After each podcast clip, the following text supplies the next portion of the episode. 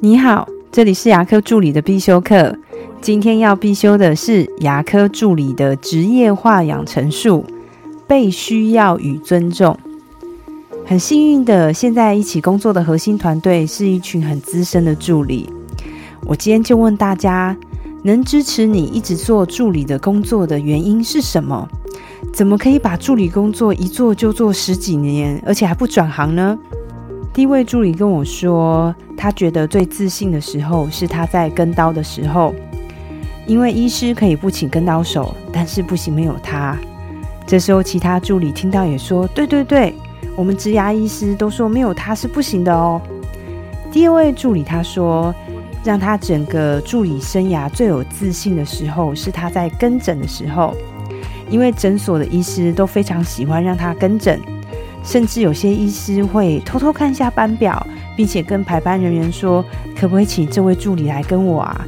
因为觉得有他就会顺利很多。”第三位助理跟我说，他最喜欢带新人的时候，他最有成就感的时候就是看一位新人从什么都不会到都能上手。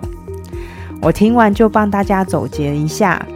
会支撑大家一起做助理的那种力量，是被需要与尊重。牙科助理是真的蛮辛苦的，特别是一开始入门的时候，薪水并不高，而且工作内容其实也不轻松。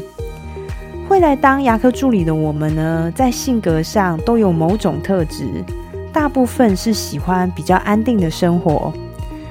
想挑战高薪的助理呢，中间大部分都已经转战业务了。而不是还留在诊所。